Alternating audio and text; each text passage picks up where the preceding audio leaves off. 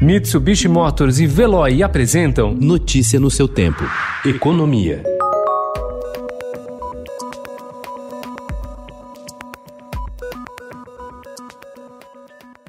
A Volkswagen negocia corte de funcionários em suas quatro fábricas do país, com a alegação de que é preciso adequar o quadro de pessoal à atual demanda do mercado, enfraquecida pela crise provocada pela pandemia do coronavírus. O assunto já foi discutido na terça-feira e ontem também entre dirigentes da montadora e representantes dos sindicatos de trabalhadores. A empresa emprega ao todo 15 mil funcionários e, segundo os dirigentes sindicais que participaram do encontro realizado na fábrica do ABC Paulista, o excedente seria de 35%, ou seja, cerca de 5 mil pessoas entre funcionários da linha de produção e do administrativo.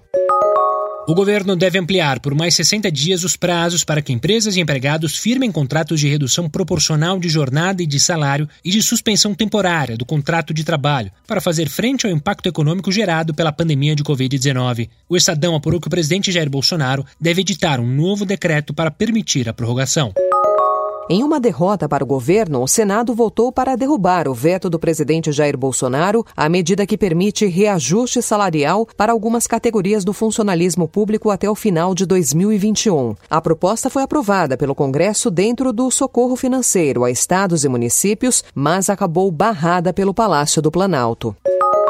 A renovação do auxílio emergencial para a população de baixa renda poderá ter um impacto adicional de até 100 bilhões de reais. Uma das opções que entrou na mesa é reduzir o público-alvo do auxílio nas próximas parcelas, até chegar ao número de beneficiários previstos para o novo Renda Brasil, o futuro programa social do governo que vai substituir o Bolsa Família.